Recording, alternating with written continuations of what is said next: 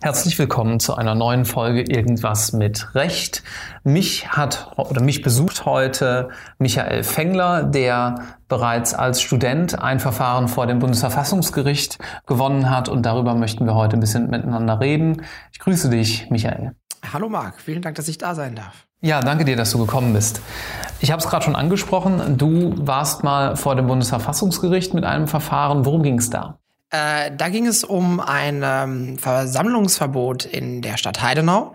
Heidenau ist eine Stadt äh, in Sachsen, im Landkreis Sächsische Schweiz aus der Erzgebirge. Mhm. Und es war im August 2015. Wer wollte sich denn dort versammeln, beziehungsweise wer durfte sich nicht versammeln? Ja, das war, ist, äh, wer ein bisschen das im Kopf hat, der weiß noch 2015, das war das Jahr, in dem sehr viele Flüchtlinge nach Deutschland gekommen sind. Ähm, Syrien-Krise war damals auf ihrem Höhepunkt. Ähm, und ähm, in Heidenau gab es eben eine Erstaufnahmeeinrichtung für, ähm, für Flüchtlinge in dem, auf dem Gelände eines ehemaligen Baumarktes, Praktikerbaumarktes. Und ähm, in dieser Stadt war gewissermaßen eine Art ähm, eine Emergenzpunkt zwischen Flüchtlingsbefürwortern und Flüchtlingsgegnern. Beide haben regelmäßig Versammlungen abgehalten in der Stadt ähm, und das zum Teil täglich dann auch auf dem Höhepunkt äh, dieser Auseinandersetzung und haben eben dann ihre jeweiligen Meinungen für oder gegen die Aufnahme von Flüchtlingen in Versammlungen Ausdruck verliehen. Und dann hat sich das derart zugespitzt, dass es mal wieder an einem Samstag eine Anti- Flüchtlingsversammlung gab, wenn ich das richtig in Erinnerung hatte. Und äh, gleichzeitig wurde aber auch eine praktisch Pro-Einwanderungspolitik Versammlung angekündigt, die dann aber verboten wurde, richtig? Nicht ganz. Also es war so, es ähm, hatte sich im Laufe einer, einer Woche schon abgezeichnet, dass äh, die Polizei für sich, äh, die sächsische Polizei für sich zu, zu, dem Ergebnis gelangt war, sie hat die Sache nicht mehr so ganz im Griff. Es war so, ähm, es gab, wie gesagt, täglich, nicht nur am Wochenende, wirklich täglich diese Versammlungen, ähm, die dann auch ähm, wohl zum Teil äh, mit Gewalt einhergegangen sind.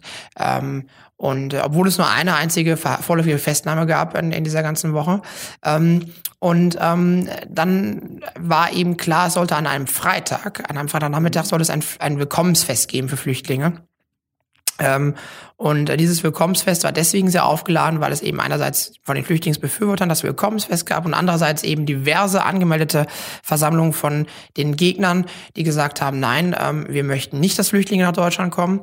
Ähm, und äh, diese brisante, aufgeladene Stimmung hat dann eben dazu geführt, dass der, der Landrat als, als, ähm, als Versammlungsbehörde in diesem Landkreis Sächsische Schweiz Osterzgebirge für Heidenau zuständig gesagt hat, ähm, wir können den Polizeikräften eben nicht mehr sicherstellen, ähm, dass an dem Freitag ähm, die, die öffentliche Sicherheit und Ordnung gewahrt wird und hat dann schon an einem Mittwoch eben per Allgemeinverfügung gesagt, wir unterbinden jetzt hier die Versammlung. Wobei man kurz festhalten muss, dass natürlich ein Willkommensfest letztlich auch einfach eine Versammlung ist. Also juristisch ist das auch eine Versammlung. Das ist nicht irgendwie ein, ein Gewerbe auf der Straße oder ähnliches. Das unterfällt auch dem Versammlungsrecht, korrekt?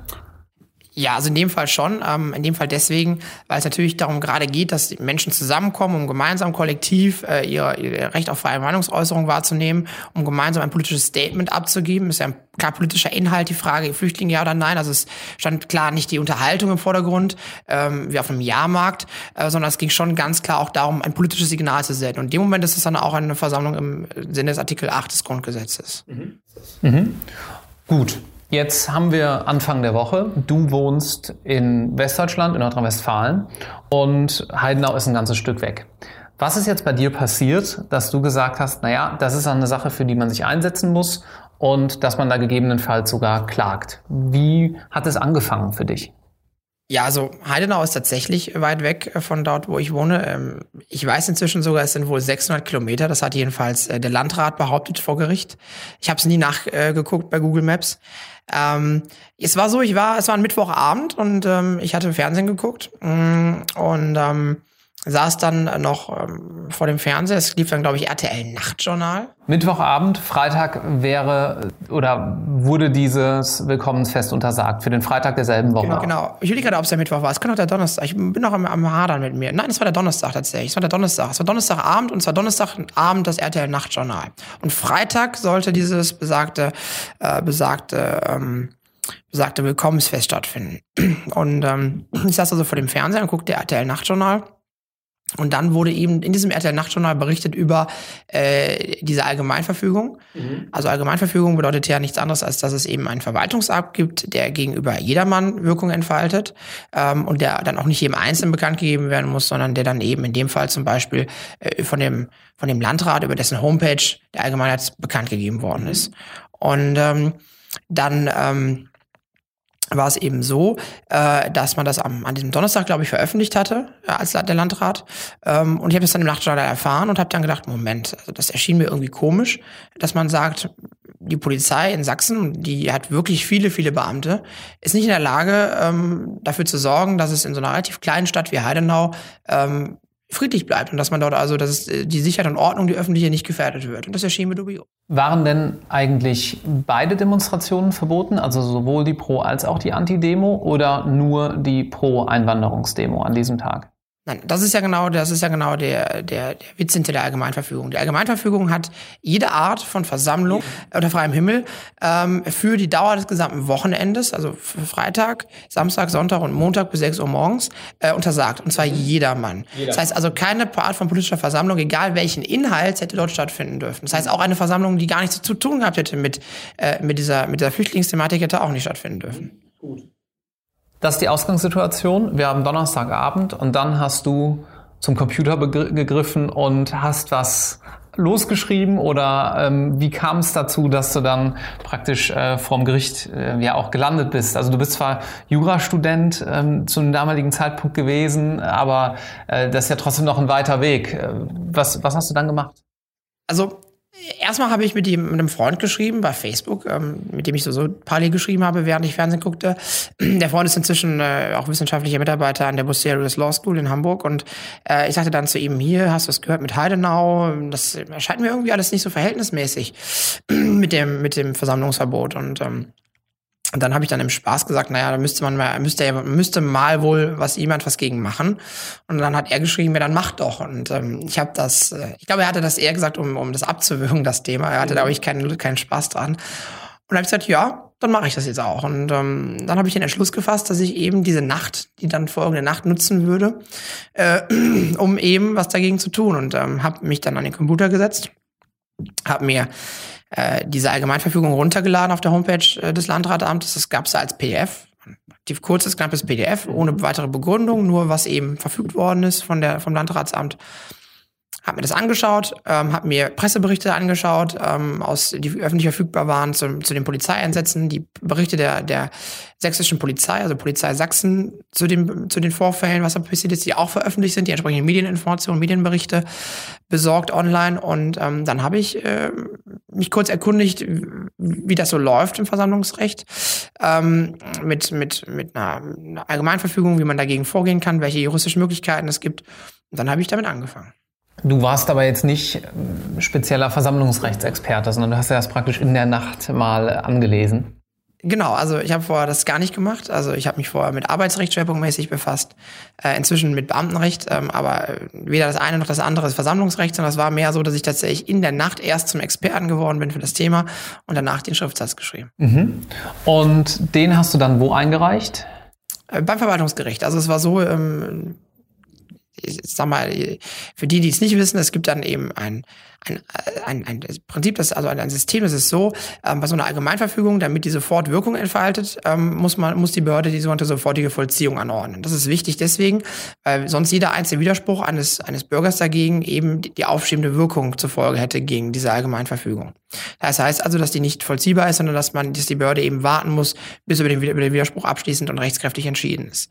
Und um das zu verhindern, hat die Behörde eben hier diese sofortige Vollziehung angeordnet. Das hatte zur Folge, dass mein Widerspruch, den ich ebenfalls am gleichen Morgen eingelegt habe bei der, beim Landratsamt, keine aufschiebende Wirkung hatte. So, ich musste eben beim Gericht in dem Fall beim zuständigen Verwaltungsgericht äh, in Dresden, ähm, einen Antrag stellen nach 80 Absatz 5 Verwaltungsgerichtsordnung auf Wiederherstellung der aufschiebenden Wirkung. Ähm, und das habe ich dann auch getan ähm, und ähm, habe den eben dort morgens hingefaxt. Da war ich übrigens auch sehr froh, dass ich ein Faxgerät hatte. Hm. Dazu kommen wir vielleicht gleich nochmal zu der Geschichte mit dem Faxgerät. Ähm, 80.5 sagtest du gerade, das ist ja was, was viele Studenten noch aus dem Studium auch kennen. Einstweiliger Rechtsschutz im Verwaltungsrecht hat man öfters ja auch mal in Bausachen oder ähm, ja auch im Beamtenrecht, wenn man mal eine Klausur dazu schreiben muss. Oder eben wie hier im Versammlungsrecht. Gut, dann hat das Gericht wie entschieden? Ähm, ja, ich habe das erstmal hab das alles aufgesetzt, ähm, alle, alle Tatsachen vorgetragen, habe äh, hab dann noch was zur Rechtsausführung gemacht, habe dann darüber nachgedacht, was man alles reinschreiben könnte. Ich will nur kurz und knapp das sagen. Also es ist halt so, so ein Verbot ist ja immer das, das höchste der Gefühle. Es gibt ja auch dann viel Dinge, die viel geringere Intensität haben in der Einwirkung. Also zum Beispiel, dass man, äh, dass man zum Beispiel die Örtlichkeit beschränkt, dass man Auflagen erteilt, dass man Polizeikräfte anfordert aus anderen Bundesländern oder vom Bund, ähm, dass man ähm, zum Beispiel gegen Störer erstmal Maßnahmen ein einsetzt, äh, indem man zum Beispiel Wasserwerfer einsetzt oder Tränengas oder dergleichen. Aber dass man jedenfalls nicht ähm, gegenüber Nichtstörern direkt ein Ver Verbot verhängt. Ähm, wenn ich dich richtig verstehe, war also eine wesentliche Argumentation von dir letztlich Grundsatz der Verhältnismäßigkeit. Genau, also das basierend darauf ist es so, ähm, Versammlungen sind ja grundsätzlich in Deutschland frei nach Artikel 8 Absatz 1 des Grundgesetzes. Und dann ist es aber so, wenn man eben Versammlungen einschränken möchte, was aufgrund eines Gesetzes möglich ist, muss das natürlich ähm, seinerseits auch verhältnismäßig sein. Und ähm, die Versammlungsgesetz, das Versammlungsgesetz in, in Sachsen zum Beispiel sagt, ähm, dass, es, dass die öffentliche Sicherheit und Ordnung muss eben konkret gefährdet sein. Ähm, und das ist zum Beispiel dann der Fall, wenn die Polizei eben mit ihren Kräften nicht mehr in der Lage ist, die öffentliche Sicherheit und Ordnung sicherzustellen. Das setzt aber wiederum voraus, dass ein sogenannter polizeilicher Notstand vorliegt. Das ist ein von der Rechtsprechung entwickelter äh, Begriff, der im Prinzip umschreibt, dass die Polizei mit ihren Kräften nicht mehr in der Lage ist, dafür zu sorgen, dass eben die Sicherheit und Ordnung gewährleistet ist. Dafür muss die Polizei natürlich alles getan haben, um das abzuwenden. Das heißt zum Beispiel, Polizeikräfte zusammenziehen aus dem ganzen Land, Polizeikräfte aus anderen Ländern anfordern, von der Bundespolizei anfordern. Das Problem hier war, dass das alles unterblieben war. Also die haben sich einfach hingestellt und gesagt, wir haben polizeilichen Notstand, wir können das sicherstellen. Äh, wir haben nur 140 Beamte. Was natürlich abstrus ist, wenn man bedenkt, dass es so viel mehr Polizeibeamte in Deutschland gibt als 140. Mhm. Ähm, und ähm, die man sicherlich problemlos hätte dort zusammenziehen können, was aber einfach unterblieben ist. Ähm, und ich habe halt gesagt, wenn man das nicht gemacht hat, dann gibt es keinen Notstand. Und wenn es keinen polizeilichen Notstand gibt, ähm, dann ist es nicht verhältnismäßig, das zu verbieten. Und das war die Kernargumentation eigentlich dann auch des Antrages. Und der ist das Gericht dann gefolgt? Genau, der ist das Gericht gefolgt. Den, hab den morgens um, äh, ich weiß gar nicht mehr, wann das war, ich glaube um, um sechs oder so habe ich ihn aufs Faxgerät gelegt, habe den nach, nach Dresden gefaxt. Ähm, und ähm, bekam dann um neun Uhr morgens auch die Eingangsbestätigung, dass es angekommen sei, per Fax zurück. Äh, und äh, um zwölf Uhr kam schon der Beschluss äh, aus Dresden. Das war also alles ziemlich eng getaktet, ähm, dass ähm, die aufschiebende Wirkung wieder an, also ja, wiederhergestellt wird. Die wurde, wurde angeordnet.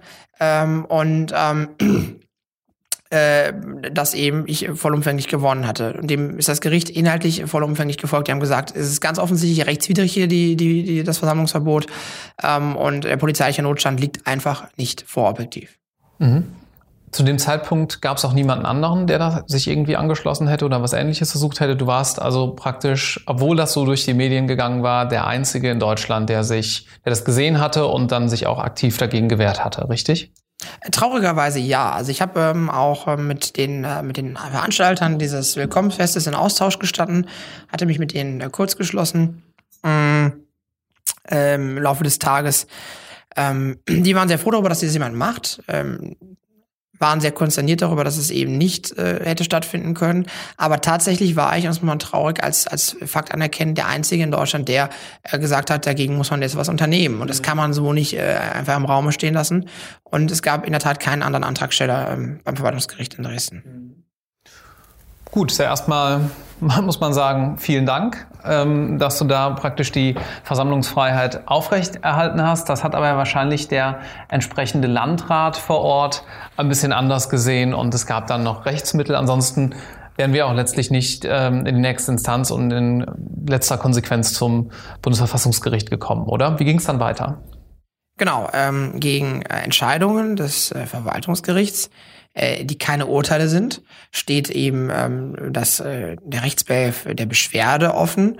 Ähm, und äh, davon hat der, äh, der Landrat dann auch äh, Gebrauch gemacht und das äh, ich glaube um 15 Uhr hat er eine Beschwerdeschrift einreichen lassen beim Oberverwaltungsgericht in Bautzen. Das ist die örtlich und sachlich zuständige nächste Instanz dort.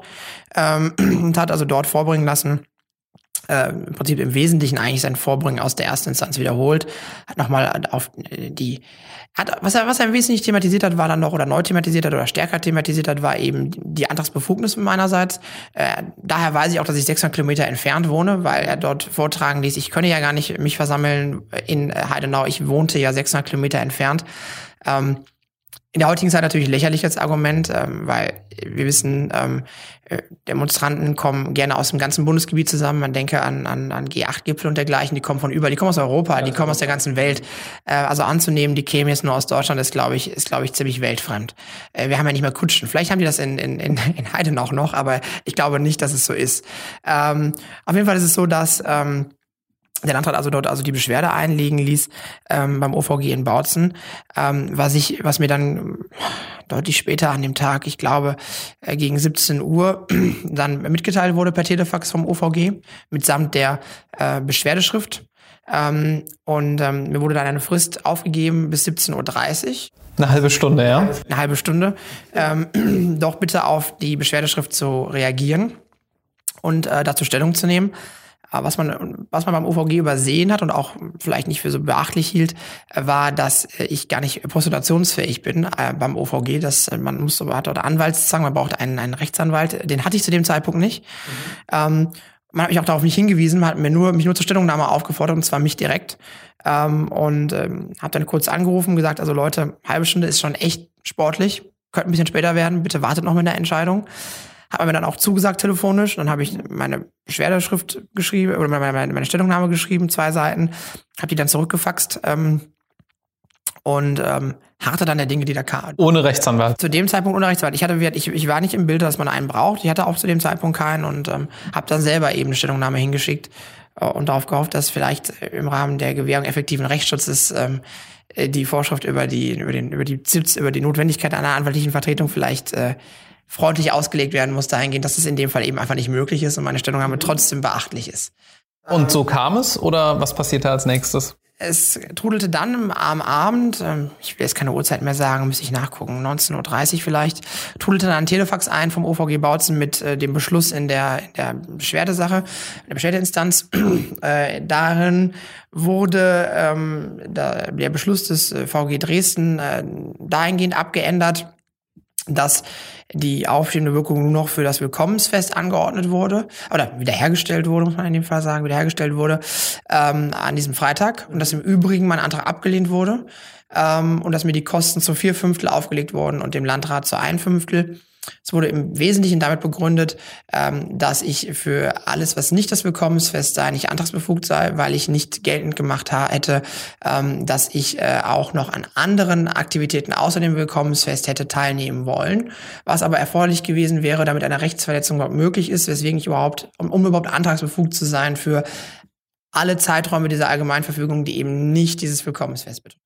Du hattest jetzt also Kosten am Bein von immerhin ja 80 Prozent über zwei Instanzen im einstweiligen Rechtsschutz. Über was reden wir da? Wahrscheinlich niedrige vierstellige Summe. Kommt das hin? Also davon gehe ich auch aus, ja. Also ich meine, Gott sei Dank hatten wir keine, hatte keine Seite Anwälte, das hat es nochmal ein bisschen erträglicher gemacht. Ich glaube, der Streitwert waren irgendwas um die, boah, ich weiß gar nicht mehr, 5000 Euro, ich bin mir nicht mehr sicher. Äh, es war jedenfalls so, dass es, dass man davon ausgehen kann, dass es sicherlich um die 1000 Euro waren an, an, an Gerichtsgebühren und Gericht, oder Gerichtskosten, die da äh, relevant geworden wären. Ähm, das hat natürlich erstmal mich schon mitgenommen.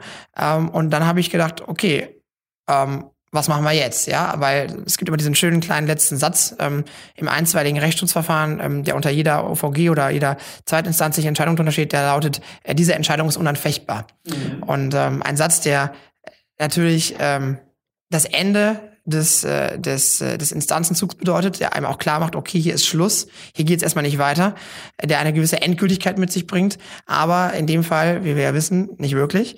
Ähm, das wissen die in Bautzen inzwischen auch.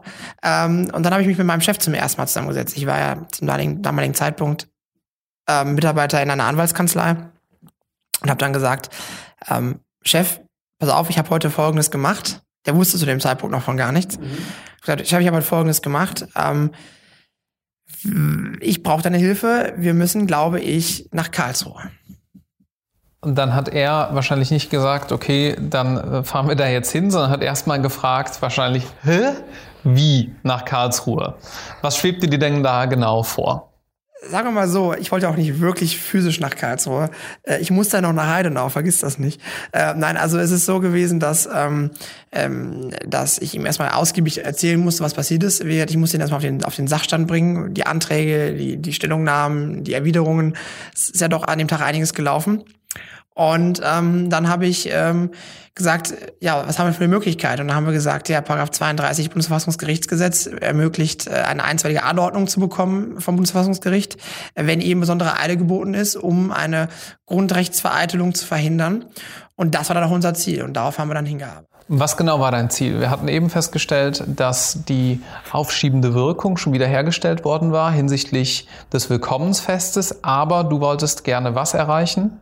Ich wollte gerne, dass äh, die aufschiebende Wirkung hinsichtlich äh, der gesamten Allgemeinverfügung wiederhergestellt wird. Mhm. Das heißt also ähm, auch für den, für den restlichen Teil des Wochenendes, also Samstag, Sonntag und Montag bis 6 Uhr morgens. Ähm, und ähm, das war das Ziel, was ich noch erreichen wollte. Und äh, deswegen habe ich gesagt, gehen wir nach Karlsruhe jetzt. Mhm. Gut, jetzt sind wir vom rein studentischen Stoff weit weg 32 hast du gesagt, da steht, glaube ich, Bundesverfassungsgerichtsgesetz ist die ja. einstweilige Anordnung. Genau. Darüber weiß man vielleicht aus einer der ersten Vorlesungen, wenn man aber auch wirklich besonders gut aufgepasst hat, dass es regelmäßig nicht erfolgreich ist vom Bundesverfassungsgericht, dass da viele Anträge nicht mal angenommen werden zur Entscheidung. Wie ging es dir in dem Moment? Also worauf hast du besonders geachtet? Wie lief es dann ab, dass letztlich dann das Papier nach Karlsruhe kam? Genau, also Verwaltungsprozessrecht ist jetzt ja eine von, äh, Verfassungsprozessrecht ist ja eine von diesen Vorlesungen, die nicht jeder besucht und nicht jeder mal gehört hat, die man auch nicht unbedingt gehört haben muss, weil es auch nicht unbedingt relevant ist ähm, am Ende fürs Examen. Ähm, aber ich hatte von der, von der Norm vorher auch noch nicht so richtig was gehört. Man hat, äh, ich habe das erst nachlesen müssen dann, was, wie das denn funktioniert. Ähm, es gibt einen, einen Notdienst in, in, in Karlsruhe beim Bundesverfassungsgericht. Bis ein Uhr kann man dort immer jemanden erreichen in der Nacht. Mhm. Ähm, daraufhin hat mein Chef dort angerufen und gesagt, also wir haben Folgendes vor, wir möchten gerne noch einen Eilantrag stellen, wir brauchen eine, eine einstweilige Anordnung. Ähm, dann hat der wissenschaftliche Mitarbeiter des damaligen ähm, Berichterstatters für das, äh, für das, für den, für den Bereich Versammlungsrecht, der war dort auch äh, gerade im Dienst, das war so ganz passend, ähm, hat dann äh, gesagt, ja, okay, ähm, äh, wir, wir stehen bereit. Wir hatten Telefaxnummern ausgetauscht und ähm, er hat gesagt, er informiert die Kammer schon mal darüber, dass ihm dieser Antrag eintrudelt. Ähm, man muss jetzt dazu wissen, über diesen Antrag nach 32 BFFGG entscheidet eben nicht der ganze Senat, sondern es entscheidet die Kammer und zwar einstimmig. Kammer besteht immer aus drei Richtern des Bundesverfassungs also eines Senats des Bundesverfassungsgerichts und die müssen eben einstimmig zu dem Ergebnis kommen, dass diese, äh, dass diese, dass diese, dass für die für die begehrte einzige Anordnung die Voraussetzungen erfüllt sind, also dass die zulässig und begründet äh, ist die, die, der Antrag. Ähm, und wenn die einstimmig dazu kommen, können die den gemeinsam erlassen. Das macht es natürlich eher schwierig, das tatsächlich durchzusetzen. Es macht es mit, mitunter natürlich schwierig, weil in der Tat eine Einstimmigkeit bei, und wir wissen ja alle, es sind im Bundesverfassungsgericht sehr profilierte Richter, ähm, Richterinnen und Richter, ähm, Sicherlich muss man da gucken, dass man jeden mitnimmt. Das war sicherlich nicht ganz leicht. Aber wir haben gesagt, wir stellen uns der Herausforderung und ähm, haben dann eben uns gemeinsam dran gesetzt, diesen, diesen Antrag äh, zu formulieren an diesem Abend äh, an das Bundesverfassungsgericht.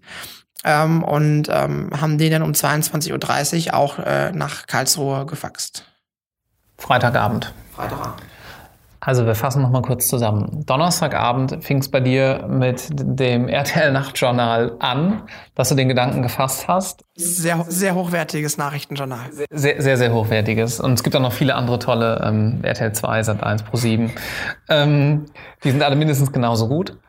Und 24 Stunden später hast du dann einen Eilantrag ans Bundesverfassungsgericht geschickt. Das ist ja schon mal sportlich. Oh ja, das war auch echt anstrengend. Also ich war auch wirklich müde abends. Dann hast du dich schlafen gelegt oder warst du zu aufgeregt? Nein, ich bin dann tatsächlich irgendwann ins Bett gefallen, weil man muss dazu wissen, der Tag war anstrengend, weil ich habe ja bis 6 Uhr morgens durchgearbeitet, hatte dann ja um ab 9 Uhr schon wieder, also drei, nach drei Stunden Schlaf schon wieder die, äh, die Telefaxe aus, aus Dresden bekommen, habe den Tag über dann äh, wahlweise Schriftsätze geschrieben oder mit Gerichten telefoniert oder mit der Presse, weil es ging ja dann auch los. Deutsche Presseagentur und so weiter, DPA, die meldeten sich alle bei mir, ähm, weil ein Journalist des NDR hatte meinen Namen und meine, meine, meine Kontaktdaten durchgegeben an, an, an die großen Nachrichtenagenturen, ähm, so dass ich da so dann auch in die, in, in die, in, ins, ins Fahnenkreuz der Presse geriet. Ähm, und ähm, so dass der ganze Tag wirklich anstrengend war und ich dann auch sehr, sehr, sehr, sehr froh war, als ich abends dann einfach ins Bett fallen konnte. Mhm. Dann hast du also ein paar Stunden, paar Stunden geschlafen und bist dann am Samstag früh zu einer freudigen Nachricht wach geworden oder wie lief das ab? Ja, so, es war so, ich lag in meinem Bett und ähm, neben meinem Bett liegt auf dem Nachttisch immer mein Handy und es hat dann morgens um neun geklingelt, laut. Ähm, ich war auch, dann bin erstmal aufgeschreckt davon. War, war wirklich eine anstrengende Nacht und vor allem ein anstrengender Tag vorher. Und ich sehe irgendeine Handynummer, die mir unbekannt, also die mir nicht bekannt war und äh, dachte, okay, komisch. Und dann ging ich ran, meldete mich ganz normal und am anderen Ende meldete sich jemand mit den Worten, ja, hallo, hier ist Sigmar Gabriel. Und ähm, das war natürlich eine, eine sehr große Überraschung. Mhm. Ähm, muss dazu wissen, Sigmar Gabriel war damals äh, Vorsitzender der SPD und ähm, äh, Bundeswirtschaftsminister und äh, Vizekanzler. Und äh, der rief also nun plötzlich bei mir an. Wusstest du denn da schon überhaupt, dass du gewonnen hattest? Hatte ich ja noch gar nicht. Also er rief bei mir an und ähm, er wollte mir erstmal gratulieren zu dem Erfolg ähm, vor dem Verwaltungsgericht und auch zu dem Teilerfolg vor dem Oberverwaltungsgericht mhm. und äh, dass ich eben das, das Willkommensfest ermöglicht habe durch meine juristische Aktivität. Ähm, und hat mir dann gesagt, also er würde ein paar Leute kennen, ähm, die, die sich sehr freuen würden, wenn sie eben mir die Kosten des Verfahrens, die angefallen sind vom Oberverwaltungsgericht, die mir auferlegt worden sind, wenn sie mir die eben bezahlen können. Weil die ja noch im Raum standen. Weil diese Kosten noch im Raum standen. Ich hatte ja diese, diese 80 Prozent auferlegt bekommen für die, für das Verfahren. Erste, zweite Instanz. Und er wollte eben dann gerne gemeinsam mit seinen Bekannten eben das für mich übernehmen. Was ich total nett fand, total freundlich fand. Und habe dann auch natürlich gesagt, super klasse. Ja, vielen Dank schon mal. Ähm, und ähm, dann haben wir uns noch ein bisschen ausgetauscht und ähm, dann standen wir auch noch eine ganze Zeit lang noch in Kontakt. Mhm. Und in der Sache ging es dann wie weiter? In der Sache ging es so weiter, dass dann äh, um 12 Uhr das Bundesverfassungsgericht anrief und mitteilte, ähm, dass sich die Kammer getroffen habe an dem Morgen ähm, und ähm, einen, Entschluss einen Beschluss gefasst hatte. Und man brauchte dann eine Faxnummer nochmal, weil äh, die Faxnummer in der Kanzlei, da war ja samstags keiner, deswegen faxte man dann den Beschluss an meine private Faxnummer wieder. Und dann bekam ich um 12 Uhr eben ein Telefax aus meinem Faxgerät raus, auf dem eben drauf stand, äh, im Namen des Volkes, Beschluss. Und ähm, dann ähm, stand dort eben, dass die aufschiebende Wirkung äh, wieder hergestellt worden ist. Und zwar für die gesamte, ähm, für die gesamte äh, Allgemeinverfügung. Was geht einem in dem Moment durch den Kopf? Ja, schon eine tolle Sache. Also ich weiß nicht, äh, man fühlt sich erstmal unheimlich geil. Ich will das gar nicht verhehlen. Also es ist schon ein sehr, sehr geiles Gefühl, ähm, so ein Schriftstück in den Händen zu halten, wo der eigene Name draufsteht und oben Bundesverfassungsgericht und dieser Bundesadler drauf ist und dann steht da eben die drei Richter. Äh, haben eben einstimmig äh, beschlossen. Also es ist schon eine sehr, sehr tolle Geschichte. Also dieses, dieses Deck, also diese erste Seite, dieses, das Rubrum ähm, dieses, äh, dieses Beschlusses hängt heute auch gerahmt in meinem Zimmer. Ich gebe das offen zu. Ähm, ich glaube nicht, dass ich noch so oft an solche Beschlüsse kommen werde. Deswegen dachte ich, das kann man mal einrahmen. Ähm, Ganz bestimmt. Und ähm, dann erst war ich platt und dann habe ich meinen Chef angerufen und dann habe ich jeden anderen angerufen und ich weiß nicht, man muss, man möchte es am liebsten der ganzen Welt auf einmal erzählen und muss sie mitteilen. Es ist ja auch deswegen wichtig, weil ja viele Versammlungen angemeldet waren für das Wochenende mhm, noch, klar. die alle stattfinden sollten und ähm, jeder muss ja wissen, pass auf, ihr dürft ja doch, ihr dürft es doch wieder. Das, bis dahin dachte jeder, es wäre verboten. Ähm, und sicherlich waren auch viele Planungen, organisatorische Sachen für, für die Versammlung schon wieder eingestampft oder eingestellt oder Leute waren abgesagt worden, Busse waren vielleicht schon wieder storniert worden. Das muss ja alles wieder zurückgedreht werden. Und ähm, so muss man eben alle wieder informieren und das, das, man denkt erstmal, okay, womit fange ich jetzt an? Also das ist echt schwer dann zu sagen, womit beginnt man. Mhm. Und womit hast du begonnen? Ich habe meinen Chef angerufen erstmal und, und dann, dann, äh, dann ähm, und dann bin ich, glaube ich, irgendwann unter die Dusche gegangen, weil ich gesagt habe, ich glaube, ich muss jetzt mal duschen, weil ich glaube, ich fahre fahr gleich noch irgendwo hin. Könnte noch was passieren. Es könnte noch was passieren heute. Und ähm, es war dann aber tatsächlich so, dass der Tag sich recht schwer gestaltete, weil tatsächlich es eine dermaßige Flut an Nachfragen gab, dass ich nicht mal dazu kam, dann die Wohnung zu verlassen, weil permanent dann die Medien angerufen haben. Ich habe dann irgendwann angefangen, im Stundenrhythmus mit Medien telefonieren zu müssen, die alle wahnsinniges Informationsbedürfnis hatten. Okay, machen wir einen kleinen Cut das ist ja auch nochmal praktisch die letzte Phase dieses Verfahrens. Du hattest also jetzt vom Bundesverfassungsgericht gewonnen, hattest vorher überschaubare Ahnung vom Versammlungsrecht, überschaubare Ahnung vom Verfassungsprozessrecht, hast es aber trotzdem geschafft. Erstmal herzlichen Glückwunsch. Vielen Dank. Jetzt kommt ja vielleicht der Teil, der weniger was mit Jura zu tun hat, aber der natürlich trotzdem sehr, sehr spannend ist, weil du ja auch gerade schon mit Sigmar Gabriel, wie du es angesprochen hattest, ja auch so ein bisschen vielleicht hinter die Kulissen des Politikbetriebes und des Medien, der Medienbetriebe auch schauen konntest. Ich erinnere mich noch dass ich damals eine Tagesschau-Push-Nachricht bekommen habe, dass das ähm, entsprechend entschieden wurde vom Bundesverfassungsgericht und da kurz danach Facebook aufmachte und du einen entsprechende, diesen entsprechenden Beschluss dort gepostet hattest. Und ich dachte, oh je, der, äh, der Michael äh, hat das tatsächlich äh, gemacht und äh, war, war ziemlich baff. Insofern, klar, viele Leute haben daran Interesse. Du hast gerade schon gesagt, äh, du hast letztlich im Stundentakt mit Medien gesprochen. Wie muss man sich das vorstellen? Also, wie läuft es ab? Klingelt einfach die ganze Zeit das Handy oder ähm, hast du auch Sachen abgesagt? Äh, wie hast du das dann entsprechend geordnet? Wie lief ja. das? Ja, also ich hatte, ich hatte, zunächst hatte ich am Freitag noch der Presse und auch der DPA gesagt, ich möchte gerne anonym bleiben am liebsten, ich möchte gerne nicht in, in, in, in, in die Medien in den Mittelpunkt gerückt werden. Ähm, das war am Freitag mir noch sehr unangenehm. Ich wollte, hatte auch Bedenken vielleicht über, ähm, über Menschen, die vielleicht nicht einverstanden sind mit meinem Vorgehen. Ähm, habe dann gedacht, okay, vielleicht halte ich es erstmal low profile, ist nicht, nicht so, mach kein großes Ding draus. Ähm, ich habe dann aber recht schnell gemerkt, nachdem die, nachdem mein Name und mein Foto an der ersten Seite im Internet erschienen war, dass das nicht durchzuhalten ist. Also die Tagesschau hat sich zunächst noch dran gehalten, hat noch immer von einem Juristen aus dem Rheinland gesprochen ähm, und ähm, andere haben auch noch sich, wo, sich ominös gehalten. Aber an irgendeinem Punkt war mein Name einfach an so vielen Stellen raus, dass es für quasi nicht mehr geheim zu halten war. Und da habe ich dann den Medien auch gesagt, pass auf, hier ist ein Foto von mir, weil die wollten auch alle Fotos immer haben unbedingt ähm, und äh, schickt noch welche Fotografen vorbei und so. Ähm, und ähm, gesagt, pass auf, hier sind Fotos. Jetzt gebe ich auch Interviews und dann kann auch mein Name dazu veröffentlicht werden. Und dann war es eben so, dass ich mein Handy klingelte und unterbrochen. Es war dann so, dass die Medien anriefen und ich dann mit denen gesagt, äh, vereinbart habe, eben zu welchem, zu welcher Uhrzeit sie dann eben ihren Termin für ihr Interview bekommen. Die Interviews waren meistens nicht lang, die haben nur 20 Minuten gedauert oder so. Aber man musste schon gucken, dass man eben sich dann einen, einen Zeitplan machte und das im Stundenrhythmus quasi die Interviews begann, äh, einem, damit man nicht, äh, nicht mit allen gleichzeitig sprach. Das geht ja nicht. Immer unterschiedliche Fragen, die Journalisten. Und um das eben zu koordinieren, musste ich eben ein Stück weit dann tatsächlich meine Termine in den Folgetagen absagen und gucken, dass ich irgendwie diese Termine alle unterbrachte für Interviews, für Fotoshootings. Ähm, das war schon mit einem gewissen Aufwand verbunden, aber hat auch natürlich viel Spaß gemacht. Wie lange hielt dieser ganze Buzz dann ungefähr an? Also der ganz große hielt nur wenige Tage an. Also dann waren auch alle Medien versorgt und waren ausreichend ähm, interessiert. Dann, man weiß ja, sobald die Öffentlichkeit sich nicht mehr dafür interessiert, interessieren sich auch die Medien nicht mehr dafür. Das geht, geht dann einher. Ähm, ich sag mal, je nachdem, in welchem Bereich meines Lebens hielt das sich noch länger an. Also ich bin ja auch Stipendiat einer Stiftung ähm, im Studium gewesen ähm, und die, die, zum Beispiel hat dann auch noch in ihrem in ihrem Haus intern Magazin was dazu gemacht. Wir machen auch heute noch darüber, sprechen heute noch darüber. Also das ist auch bei denen noch ein großes Thema bis heute. Mhm. Also es kommt ein bisschen immer darauf an, tatsächlich in welchem Kreis man sich bewegt, ob es ein Thema ist oder nicht. Ähm, interessant war auch, dass dann in der Folge ähm, Folgemandate im Versammlungsrecht daraus entstanden sind über die Kanzlei, ähm, weil natürlich man dann erstmal schon mal sich einen Namen gemacht hat in der, in der Thematik. Ähm, und ich sag mal, da ist es schon so, dass, dass, es, dass es auf jeden Fall in Fachkreisen auch noch ein Thema war. Bis heute zum Teil. Nicht mehr so stark, aber bis heute zum Teil. Mhm, schön. Auf eine Sache würde ich zum Abschluss gerne noch eingehen, und zwar die Frage, ähm, weil ja auch viele, die hier zuhören, noch im Studium sind. Was hat dir das fürs Studium gebracht? Also hat, hat dich das motiviert?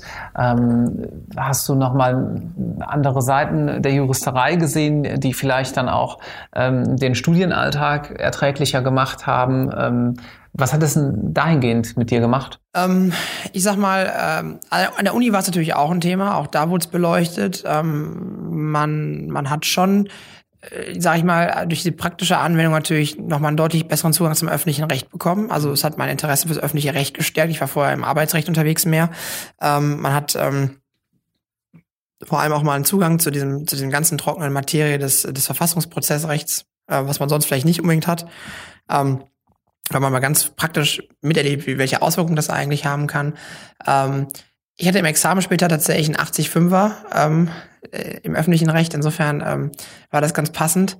Äh, und ähm, also es hat, hat ganz, ganz konkrete spürbare Auswirkungen. Man unterschätzt das, glaube ich, gerne, ähm, was das dann ähm, tatsächlich einem bringt. Ähm, so eine vielleicht erstmal sehr fernliegende Materie wie das Versammlungsrecht ähm, ganz praktisch ähm, durch, durch, eine, durch eine Rechtsanwendung und durch, eine, durch einen eigenen Fall sozusagen ähm, zu betrachten und auch zu behandeln. Also ich find, fand es jedenfalls sehr, sehr sinnvoll, so wie ich auch die Tätigkeit in der Kanzlei bis heute sehr, sehr sinnvoll finde, weil es mir sehr stark geholfen hat, ähm, eben ähm, auch die praktische Relevanz dessen, was man lernt, ähm, nachzuvollziehen. Würdest du Studierenden raten, während des Studiums schon in der Kanzlei zu arbeiten, wenn wir gerade darüber sprechen? Ja, definitiv. Ich halte das für sehr sinnvoll. Also ich glaube, dass der Mehrwert davon sehr, sehr groß ist. Es kommt natürlich auch darauf an, was man macht. Ist natürlich nicht sinnvoll, wenn man in der Kanzlei sitzt und die Bibliothek betreut. Das ist, glaube ich, nicht sehr mehrwerthaltig. Ähm, genauso wenig wie kopieren oder Kaffee kochen. Äh, wenn man aber natürlich, sage ich mal, wirklich an Fällen mitarbeiten kann, konkret in der Sache, dann ist es, glaube ich, eine sinnvolle Geschichte. Wobei man immer nicht vergessen darf, das erste Examen hat mit der Anwaltstätigkeit nichts zu tun. Sehr oder sehr, sehr wenig. Ähm, man darf also nicht den Blick aus den Augen verlieren für, ähm, für die wissenschaftliche Seite des ersten Examens, für die Frage von, von, ähm, von, von, von Meinungen, von Dinge diskutieren, für, dafür, dass es Literaturmeinungen gibt, die eben in der anwaltlichen Tätigkeit keine Rolle spielen, aber die man eben nicht vergessen darf, wenn man bedenkt, dass Jura eben nur eine Wissenschaft ist. Gut, Herzlichen Dank für diesen äh, sehr, sehr interessanten Einblick aus deiner Sicht, jetzt mit ein paar Jahren Abstand von diesem ja doch sehr spannenden Verfahren. Ich fand's äh, toll davon zu hören, bin mir sicher, dass es auch für den einen oder anderen, für die ein oder andere ähm, ganz bestimmt interessant ist, äh, was man alles schon auch als Jurastudent machen kann. Und äh, danke dir vielmals, dass du dir heute die Zeit genommen hast für unseren kleinen Plausch. Vielen Dank, dass ich da sein durfte.